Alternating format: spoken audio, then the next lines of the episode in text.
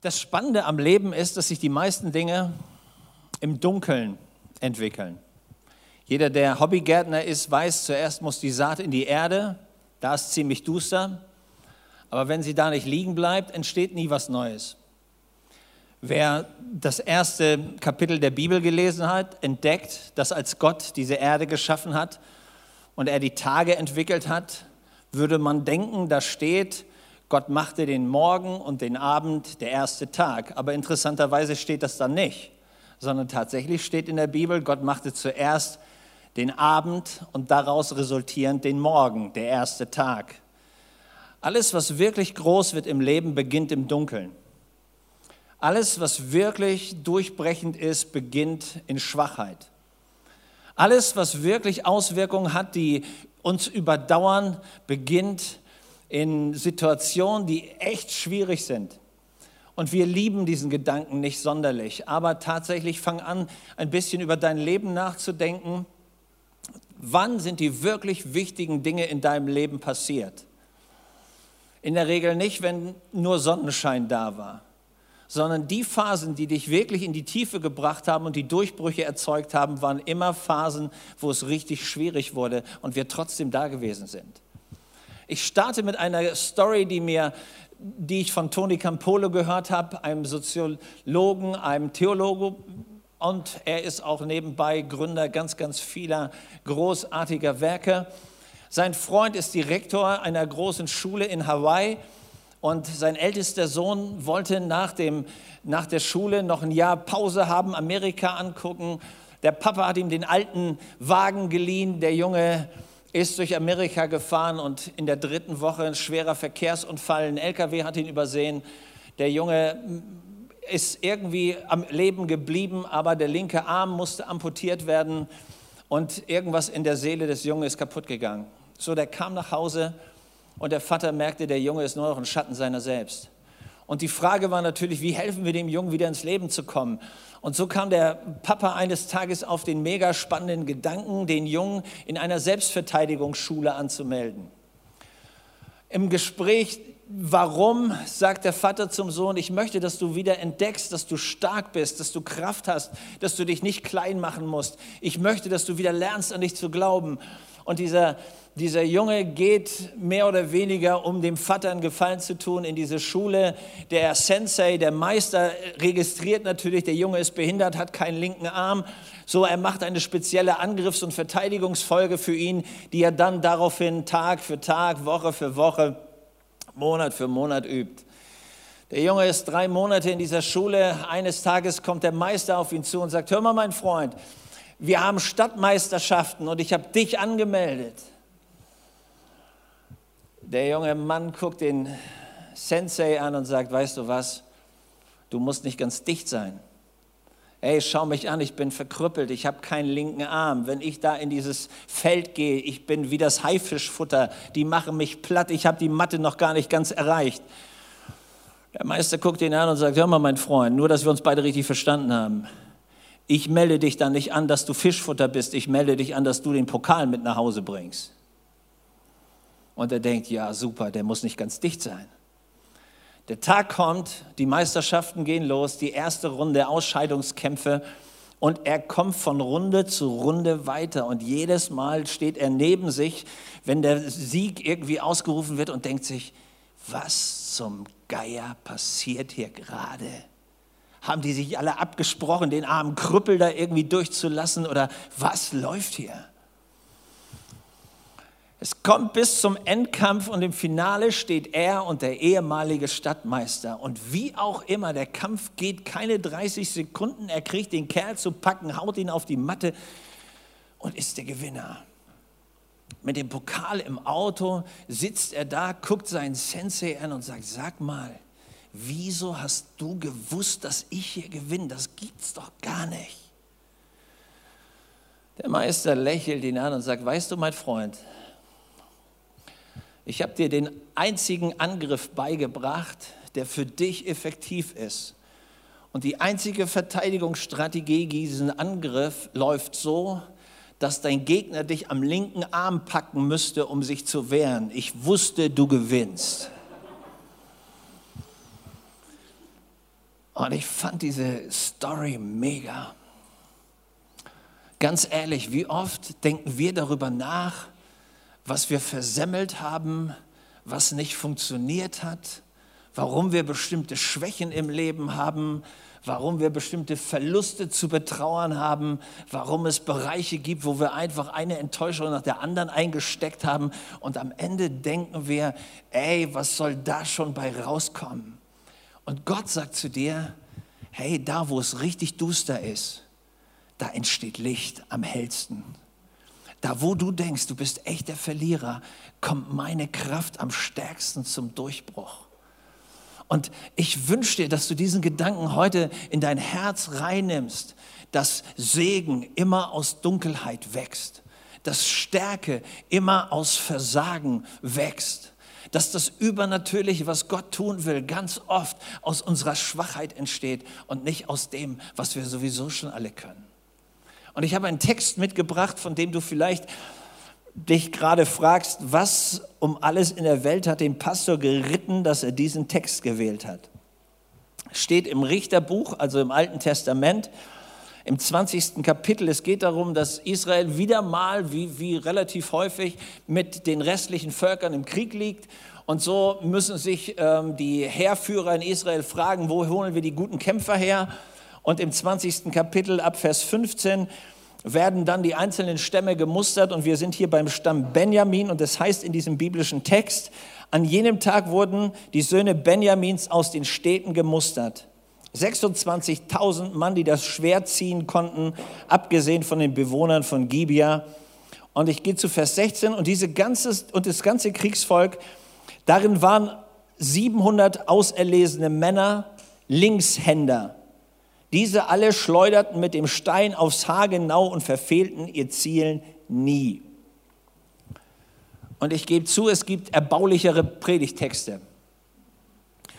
Und wenn du denkst, was will er? Lass mich dir einen Gedanken mitteilen. Wer sich ein bisschen in der Antike auskennt, und das war in Israel nicht anders wie in Babylon und Ägypten und bei den Assyrern und so weiter, man kämpfte damals, wenn man kämpfte, immer mit welcher Hand? Danke, genau, rechts.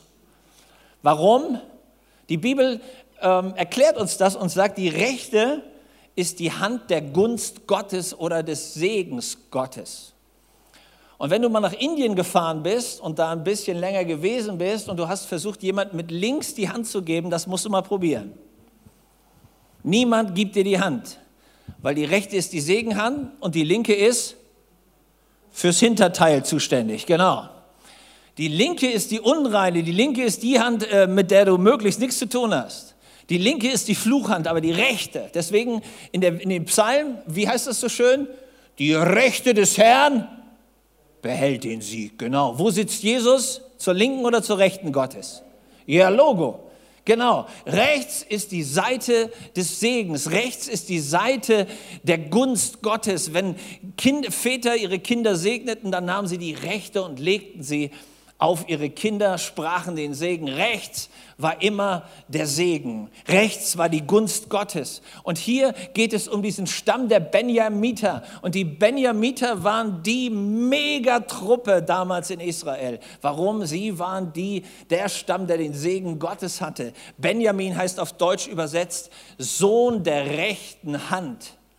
So, wenn du zu den Benjaminitern gehörtest, dann warst du in der richtigen Truppe unterwegs. Die hatten den Segen Gottes abonniert. Da war schon, da war schon mega Salbung, bevor es richtig losging.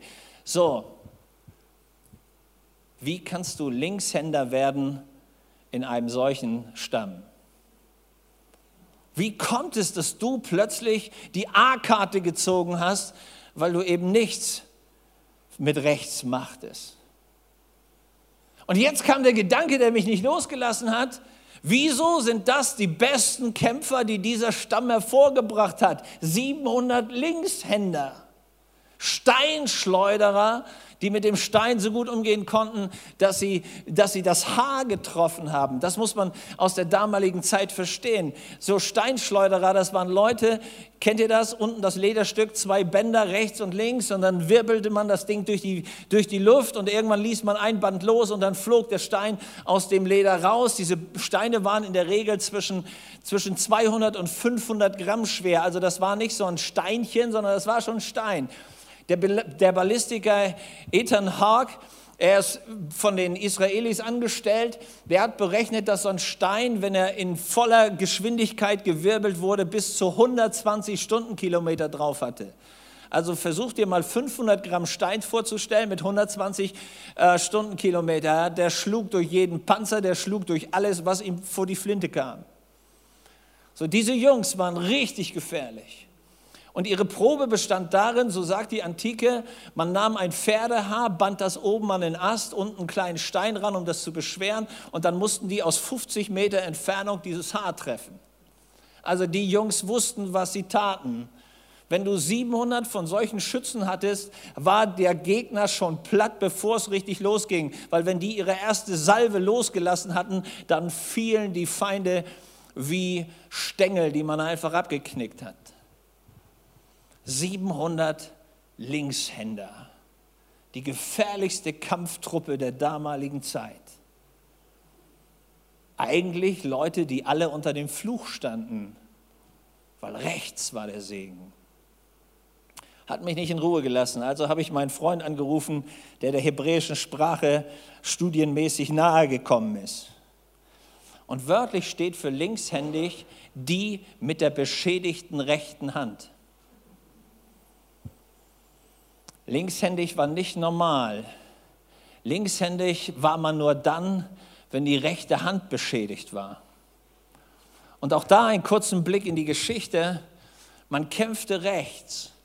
Jetzt war der Kampf da und irgendwo wurde die rechte Hand beschädigt. Entweder der Finger abgehauen, ein Schlag auf die Hand, die Hand vielleicht ganz fehlend, was auch immer. Auf jeden Fall war die rechte Hand verkrüppelt. Du warst ein Invalide. Du warst unfähig, weiter das Schwert zu halten. Und jetzt gab es für dich zwei Optionen. Die eine Option war, du wurdest ein Bettler und hast irgendwie versucht, deinen Lebensunterhalt mit Betteln durchzubringen im Dreck der Straße. Oder die andere Option war, du hast gesagt, das stimmt. Ich bin ein Krüppel, das ist wahr. Ich wurde verletzt, ganz offensichtlich. Ich kann das, was ich eigentlich machen wollte, so nicht mehr machen. Aber es gibt noch den linken Arm und ich glaube an meine Bestimmung. Und wenn rechts nicht funktioniert, trainiere ich links so lange, bis ich besser bin mit links, wie ich rechts je war. Freunde, hört das Wort Gottes an euch. Solange wie wir auf dieser Erde sind, werden uns Menschen verletzen, werden uns Situationen beschädigen, werden wir innere Verkrüppelungen erleben und wir können daran zerbrechen und wir können Gott und der Welt die Schuld geben und wir können auf alles fluchen und schimpfen und wir können total verbittern und unsere Seele bleibt invalid. Oder wir begreifen, wir dienen einem Gott, der uns links besser machen kann, wie wir mit rechts je waren. Hör das Wort Gottes. Nur weil dich irgendwann irgendeiner irgendwie niedergebügelt hat, heißt das nicht, dass du liegen bleiben musst. Nur weil es Situationen gab, die du vielleicht nicht verstehst und sagst, ey, das hätte ich mir echt besser gewünscht. Ja, ganz, ganz offensichtlich. Aber der Punkt ist, wenn du nicht lernst, links zu trainieren, wirst du rechts immer innerlich verkrüppelt bleiben. Und das Drama ist, dass es so viele verkrüppelte Christen gibt. Das Drama ist, dass so viele Dinge nicht bewegt werden können, weil Leute in ihrem Herzen mit ihrer Verletzung nicht klarkommen. Und die können dir die Stories noch nach 20 Jahren erzählen. Es ist Hammer, wie da Leute ein Erinnerungsvermögen entwickeln, das schier unglaublich ist. Die Kunst ist nicht, nach 20 Jahren noch zu jammern, sondern die Kunst ist, nach 20 Jahren links so gut zu sein, dass du die gefährlichste Waffe bist, die Gott je in der Hand hatte, weil du bist ein, ein verletzter Heiler. Jemand, der gelernt hat, mit der Kraft Gottes neu aufzustehen. Jemand, der gelernt hat, aus der Asche hochzukommen. Jemand, der gelernt hat, die Schönheit Gottes zu entwickeln aus den Möglichkeiten, die Gott ihm geschenkt hat. Und das ist der Kunst. Und das ist der eigentliche Punkt. Und das ist, was mich an diesem Text begeistert hat. Und mir fiel, während ich darüber nachdachte und ich merkte, wie Gott anfing, diese Predigt in mein Herz zu legen, mir fielen so viele Leute an. Einer meiner besten Freunde hat eine Missionsgesellschaft geleitet. Dann wurde er von dem, von dem Vorstand rausgemobbt, weil die den Erfolg, den er hatte, nicht verknusen konnten. Sie hatten jahrelang gearbeitet und der Kerl hat in fünf Jahren das Missionswerk verdreifacht. Man hat eine Intrige gegen ihn geschmiedet, man hat ihn rausgeschmissen, man hat ihm seine Projekte weggenommen. In Rumänien hat der Mann eine riesen Kinderarbeit aufgezogen mit Kindergärten noch und nöcher. Die haben ihn von heute auf morgen aus dem Vorstand getilgt und mit Mal stand der Mann auf der Straße und wusste nicht, was er tun sollte. Seinen Job bei Daimler aufgegeben, um in diese Arbeit einzusteigen und mit Mal bist du arbeitslos. Und du denkst, ey, das gibt's doch gar nicht. Das waren doch meine Brüder, meine sogenannten. Das waren doch irgendwie auch fromme Leute, oder? Die haben doch irgendwie Jesus auch schon mal gehabt. Und die Bibel können die auch irgendwie lesen. Was passiert? Soll ich dir das tiefe Geheimnis sagen? Menschen sind Menschen, gell? Hast du das schon gewusst? Fromme Menschen sind trotzdem Menschen. Schon mal irgendeiner mitgekriegt? Ja, hier, sehe ich die ganzen Jungen, ja. Eure Eltern, fromme Leute, aber sie sind eben auch nur Menschen. Ja, es ist die tiefe Erkenntnis, die man irgendwann hat als Papa, ja. Wie hat meine Tochter zu mir gesagt, Papa, kommst du schon wieder, um dich zu entschuldigen? So ist halt, ja. Und eine Sache müssen wir lernen, wir werden entweder bitter oder wir werden besser. Und du entscheidest dich für bitter, sinke in Frieden. Die Geschichte wird nie mehr von dir berichten. Deinen Kindern und deinen Enkeln musst du nie mehr was erzählen. Weil untergehen und aufgeben, das können sie schon von alleine. Was sie gebraucht hätten, wäre jemand, der aufsteht. Jemand, der überwindet. Jemand, der einen Unterschied macht. Jemand, der tatsächlich die Geschichte neu schreibt. Ich war mit meinem Freund unterwegs. Zwei Jahre haben wir miteinander irgendwie versucht, das zu überleben. Und dann kam ein Anruf aus Dresden. Leute hatten irgendwie von ihm gehört. Und diese Leute hatten sich zusammengeschlossen, um die Mission neu zum Leben zu bringen. Und das, was dann passierte, ist, ist, ist eine mega Geschichte. Innerhalb von zehn Jahren verdoppelte sich die Arbeit in jedem Bereich. Und er bleib, blieb nicht nur in Rumänien, sondern ging noch nach Armenien und wo immer Gott ihm die Türen aufmachte. Und das Werk, das mal mit 25 Kindergärten aus seiner Hand genommen wurde, hat heute über 70. Die haben eine Akkreditierung beim Staat bekommen für Kinder, christliche Kinder- und Jugendarbeit. Die sind mittlerweile in den ersten Klassen Rumäniens unterrichten christliche, biblische Grundwerte. Es ist mega Hammer. Weißt du warum? Der Mann ist nicht bitter geworden, sondern besser. Er hat was verstanden. Und ich rate das dir in deinem Leben. Wenn der Feind deiner Seele gekommen ist, um dich niederzubügeln, gebraucht er meistens Menschen. Der Teufel kommt meistens nicht persönlich, oder? Hat schon mal einer gesehen, so mit Schwanz und Hörnern und so? Macht er in der Regel nicht. Er kommt durch Menschen, durch irgendwelche komischen Umstände. Und wenn wir das nicht checken, dass alles, was uns aus unserer Berufung raushauen will, tatsächlich der Feind unserer Seele ist, dann werden wir sauer auf Menschen, werden wir sauer auf Umstände, werden wir sauer auf Kirchen, werden wir sauer auf Chefs, werden wir auf was auch immer. Du hast den falschen Feind. Dahinter steckt einer, der dich, der dich zum Invaliden machen will, bewegungs- und handlungsunfähig. Weiß nicht, ob du das jemals erlebt hast. In unsere Kirche kommt ein, ein, ein Mann und als der durch die Tür kommt, denke ich, wie, wie sieht der denn aus? Der sah aus total schief und verzogen. Ich habe sowas noch nie gesehen vorher. Und wir kommen ins Gespräch und stellt sich raus, er war, er war Chefkoch. Er hatte ein riesen Restaurant auf Teneriffa richtig Geld gemacht, ohne Ende geschafft bis zum Anschlag und irgendwann festgestellt, dass seine Frau ein Verhältnis hat. Das hat ihm irgendwie das Rückgrat gebrochen. Er wusste nicht, was er machen sollte mit dieser Enttäuschung. Er hat versucht, ein paar Jahre um die Frau zu kämpfen. Es, es war hoffnungslos. Und irgendwas brach bei ihm zusammen. Und dieser Frust, von dem liebsten Menschen enttäuscht worden zu sein, brachte diesen Mann dazu, dass er Rheumaschübe bekam. Diese Rheumaschübe wurden so, so brutal, dass sich seine, seine Knochen, dass sich der ganze Mann verzog. Der war im wahrsten Sinne des Wortes schief. Und immer, wenn ich ihn besuchte, erzählte er mir immer die Stories. Ey, der konnte das rausleiern, der konnte sogar minutiös erklären, wie die Geschichte gelaufen ist. Es war gruselig. Und irgendwann, ich glaube, er war im zweiten, dritten Jahr mit uns unterwegs, kommt er eines Sonntags morgens und sagt, weißt du was, Pastor, ich habe was verstanden. Wenn ich diesen Schmerz nicht loslasse, wird der Schmerz mich umbringen. Und ich schaue ihn an und sage, Kurt, ey, wenn du, wenn du irgendwas verstanden hast, dann, dann, dann das. Er sagt, ey, ich muss vergeben, es geht nicht anders. Und er kämpfte sich durch die Geschichte so weit, bis er sogar seine Frau besucht hat und ihr vergeben hat, diesem Typ die Hand gegeben hat und ihn gesegnet hat. Ey, Hammer. Aber Leute, das, was jetzt kommt, ist viel besser. Der Mann ist innerhalb von drei Monaten gerade gewesen. Das Rheuma ging aus seinem Körper. Der Mann macht heute seinen Job besser, wie ihn je gemacht hat.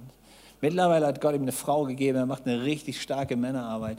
Und ich staune über diesen Gott, der uns was lehren will. Du kannst in deiner Bitterkeit bleiben oder du lernst mit Gott besser zu werden. Die meisten Leute haben bestimmt schon mal ein Video gesehen von einem meiner Lieblingsprediger. Der Typ heißt Nick Vujicic und hat weder Arme noch Beine. Schon mal gesehen? Ey, wenn du jemals eine depressive Minute hast, ja, guck dir mindestens ein Video von dem Kerl an und es geht dir wunderbar. Und du denkst dir, ey, das gibt's doch gar nicht. Dieser Junge mit 14, 15 will sich das Leben nehmen, weil die Leute ihn piesacken in der Schule, mit, mit, mit Zirkeln ihn stechen, ihn anspucken, ihm alles Mögliche machen, ihn aus seinem Rollstuhl werfen. Und er weiß, ey, die sagen zu mir, ich bin ein Alien. Das ist noch eine der netten Bezeichnungen ja, du Missgeburt, was willst du eigentlich? Und dieser Typ erlebt irgendwann, mitten im Gottesdienst sitzt er da und der Pastor predigt und dieses Wort aus, aus, aus ähm, Jesaja kommt. Und Gott sagt, ich habe Hoffnung für dich, ich habe Zukunft, ich habe eine Perspektive für dich. Und es schlägt bei ihm ein und er denkt sich, Gott, wenn du für mich eine Perspektive hast, ich habe keine Ahnung, wie du das realisieren willst. Heute ist dieser Mann einer der gefragtesten Motivationsredner und Evangelisten in der Welt, verheiratet, ein paar Kinder mega stark und dieser Typ ist bei jedem Präsidenten in Amerika bisher gewesen, in der Welt rumgefahren und predigt den Leuten, dass Jesus alle Dinge in Bewegung setzen kann. Warum? Weil der nicht bei seiner Verletzung stehen geblieben ist, sondern weil der irgendwann was verstanden hat. Die meisten, die ein bisschen sich in Wirtschaft auskennen, haben schon mal die Story von Steve Jobs gehört. Dieser Typ, der Apple anfängt zu entwickeln und auf dem Höhepunkt schmeißen ihn seine eigenen Leute aus dem, aus dem Laden. Ey, das ist auch mal cool, ja? Du hast das ganze Ding hochgebracht. Ohne dich wären die alle in ihrer Garage geblieben. Aber du bringst die Jungs dazu, dass sie mit dir zum erfolgreichsten Konzern der Welt aufsteigen. Jeder kennt den Namen dieser Kollegen und am Ende weiß jeder, der, der die Jungs eigentlich in ihre Position gehievt hat, ist Steve Jobs.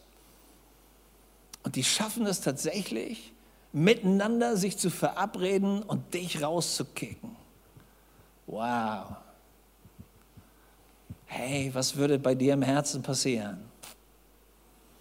Die Story geht so, dass der Mann nicht verbittert. Und Jahre später, als der Verein in der Krise ist, holen sie ihn zurück. Und er hat die Größe, nicht einen einzigen seiner Leute rauszuschmeißen, sondern mit denen zusammen Apple auf die höchste Ebene zu heben, die je da war. Warum? Weil der Mann was verstanden hat. Du kannst an dem Verletztwerden anderer Leute zerbrechen oder du kannst besser werden. Du entscheidest das, niemand sonst. Ich saß als Junge in Hamburg, ich war zum Glauben gekommen Ich saß in Hamburg in einem Gottesdienst. Das CCH war voll mit Leuten, vielleicht 2000 Leute. Vorne stand ein alter Mann, der seine Geschichte erzählte. Ein Finne. Der Übersetzer hat seinen Job ordentlich gemacht. Nili Iluvainio hieß der Mann. Ein finnischer Prediger, noch nie in meinem Leben gehört. Alter Opa, also damals für mich jedenfalls. Da waren alle Leute über 30 schon nahe dran am Sarg. Ja. So, wenn man das mal selber überschritten hat, wird man da großzügiger mit den Jahren. Und der Typ erzählt seine Geschichte.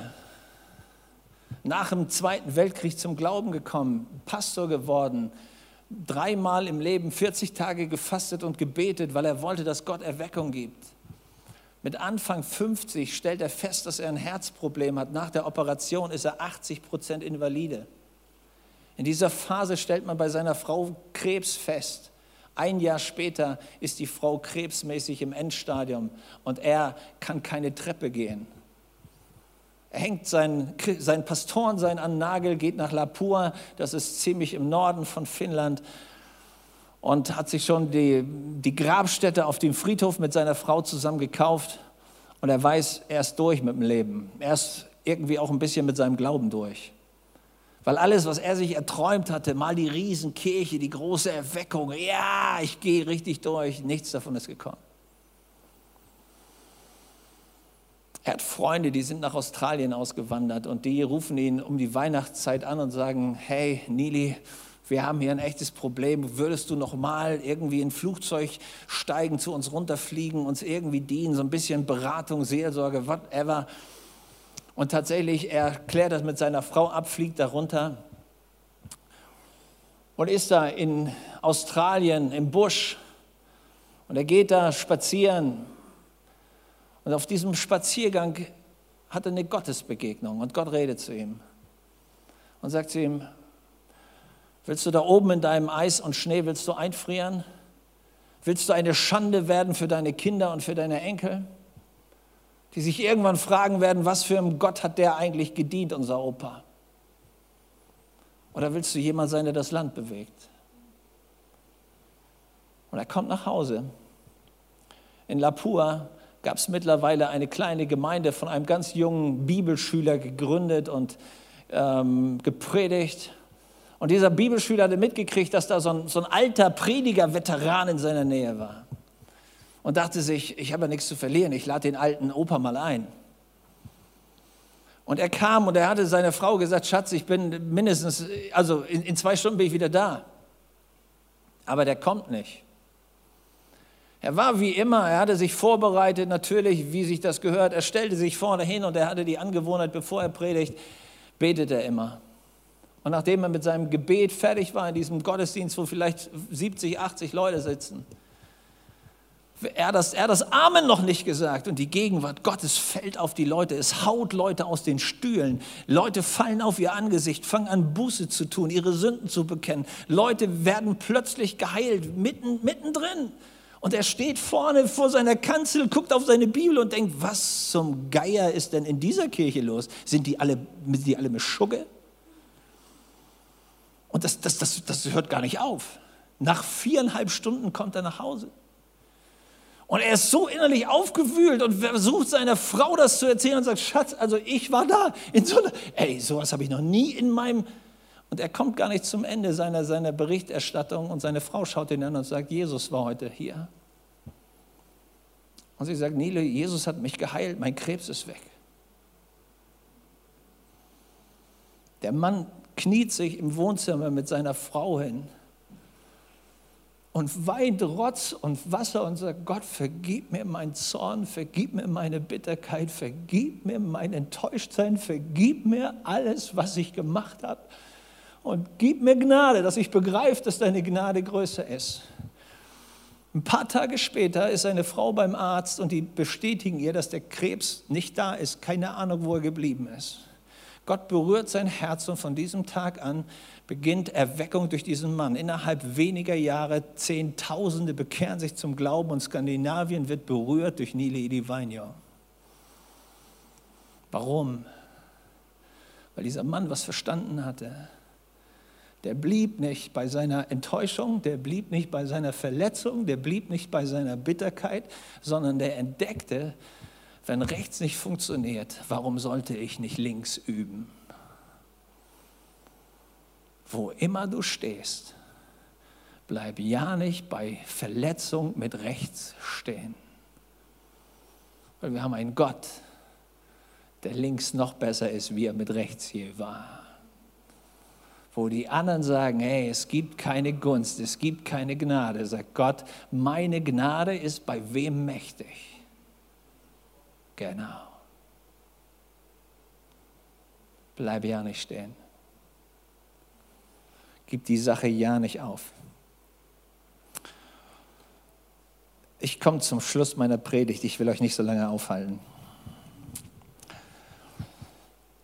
Aber diesen Gedanken will ich dir mitgeben, weil ich spüre, dass Gott ihn in dein Herz legen will und dass du in der Situation bist, wo du genauso vor dieser Herausforderung gestanden hast, zu sagen, gebe ich auf oder lerne ich um.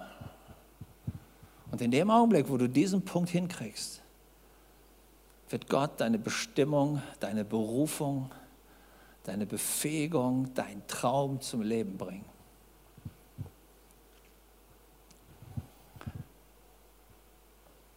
Das Moody Bible Institut war vor 150 Jahren eins der ersten, die angefangen haben, Bibeln zu verkaufen in Amerika. Bibelverkäufer war ein richtiger Job. Und in Chicago war, das, war die Zentrale. Und in Tennessee gab es einen jungen Mann, der alle Bibelverkaufsrekorde brach, die je aufgestellt wurden. Der Typ hatte exorbitante Verkaufszahlen. Und irgendwann ist die Zentrale auf die schlaue Idee gekommen und hat gesagt, ey, wir müssen diesen Kerl einladen. Der hat vier, fünfmal so hohe Absatzzahlen wie jeder andere Verkäufer. Wir müssen rauskriegen, was macht der Bursche, dass er so unglaublich erfolgreich ist. So, und man erwartete in der Zentrale in Chicago, der Chef war da und man erwartete diesen jungen Mann und man dachte, da kommt einer rein, der schon so mega cool gestylt aussieht, dass man schon sieht, okay, das ist eine echte Verkäuferseele. Was reinkam, war ein Typ mit Flanellhemd und Jeanshose und so ein paar abgerissenen Stiefeln. Und der Chef war leicht irritiert, weil der, über, der entsprach überhaupt nicht dem gängigen Bild von einem guten Verkäufer. Und im Erstgespräch stellt sich raus, dieser junge Mann hat ein richtiges Sprachproblem. Der stottert. Und der Chef denkt sich, das kann doch gar nicht richtig sein. Wie kann jemand im Verkauf die absolut die Koryphäe sein, der nicht mal in der Lage ist, einen Satz einigermaßen ordentlich hinzukriegen? Und er ist echt irritiert. Und er nimmt seinen Mut zusammen, guckt den Jungen an und sagt, Junge, jetzt mal so, Butter bei die Fische, ja? Ehrlich, wie machst du das mit dem Verkauf? Weil du kannst ja kaum richtig reden. Und der Junge guckt ihn an und sagt, Chef, wenn ich an die Tür klopfe und die Leute aufmachen, dann frage ich immer, soll ich Ihnen die, die, die Bibel vorlesen oder wollen Sie eine kaufen?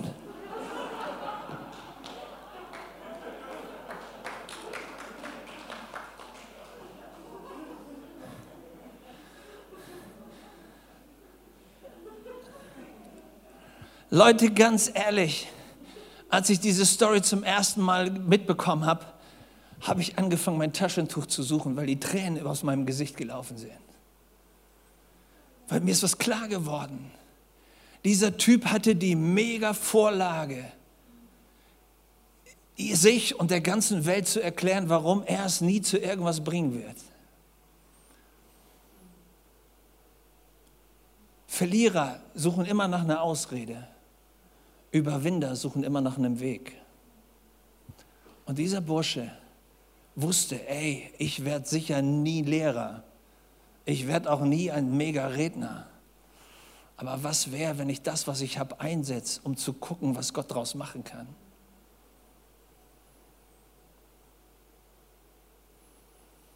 Segen wächst immer aus Dunkelheit. wenn wir nicht bei der Dunkelheit stehen bleiben. Ich schließe mit diesem Wort aus Psalm 23. Und ob ich schon wanderte im finsteren Tal. Wenn du in dem finsteren Tal stehen bleibst, hast du verloren. Was musst du machen? Ich fürchte kein Unglück und gehe weiter, weil was weiß ich, was passiert, wenn ich durchs finstere Tal durch bin? Du bereitest vor mir einen Tisch im Angesicht meiner Feinde. Du salbst mein Haupt mit Öl und mein Becher fließt über. Leute, das ist, was uns erwartet, wenn wir nicht im dunklen Tal stehen bleiben, wenn wir nicht in der Enttäuschung stehen bleiben, dann wird der Teufel dich nicht daran hindern können, den gedeckten Tisch Gottes zu nehmen und aus seiner Fülle Gnade zu holen und Kraft zu holen und Liebe zu holen und Erfolg zu holen. Und der Becher wird überfließen, weil Gott ein Gott der Fülle ist. Sag das dem Feind deiner Seele. Egal, was du versucht hast, um meine Seele zu verkrüppeln, mich aus meiner Berufung rauszudrücken. Ich habe verstanden, dass du das machen willst, aber ich habe auch verstanden, dass mein Gott die Gunst, die eigentlich auf rechts liegt, die kann Gott auch auf links legen und dann bin ich links siegreicher und erfolgreicher, als ich das je war, in Jesu Namen. Amen. Herr Jesus, wir danken dir. Wir danken dir dafür, dass du nicht festgelegt bist. Und wo wir denken, dass der Segen schon längst verloren ist, kommst du mit deiner unglaublichen Liebe und Kraft und befähigst uns, aus der Schwäche aufzustehen. Gott, du bist der Gott, der aus Asche Schönheit machen kann. Du bist der Gott, der aus dem dunklen Tal eine Quelle entwickeln kann. Du bist der Gott, der aus unserem Versagen und aus unserer Sünde eine unglaubliche Berufung machen kann. Du bist der Gott, der nicht festgelegt ist, nur weil Menschen uns klein gemacht haben. Herr, mein Gott, hindert es dich nicht, uns groß zu machen. Jesus, du selber bist arm geworden, damit wir reich werden.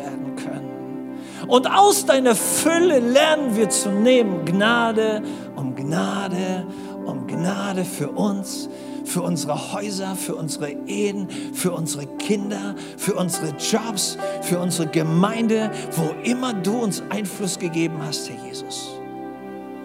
Und ich ehre dich dafür, dass die Dunkelheit nicht das letzte Wort hat, sondern dass aus der Dunkelheit dein Segen wächst, das Licht hervorbricht, deine Gnade durchbricht, der Segen, den du festgelegt hast, durchbricht. Und Jesus, du bist auch nicht am Kreuz ins Grab gegangen und im Grab geblieben, sondern du bist der Gott der Auferstehung und derselbe Geist, der in Jesus wirksam ist derselbe Geist der Auferstehung wohnt auch in uns. Halleluja. Und er wohnt auch in dir.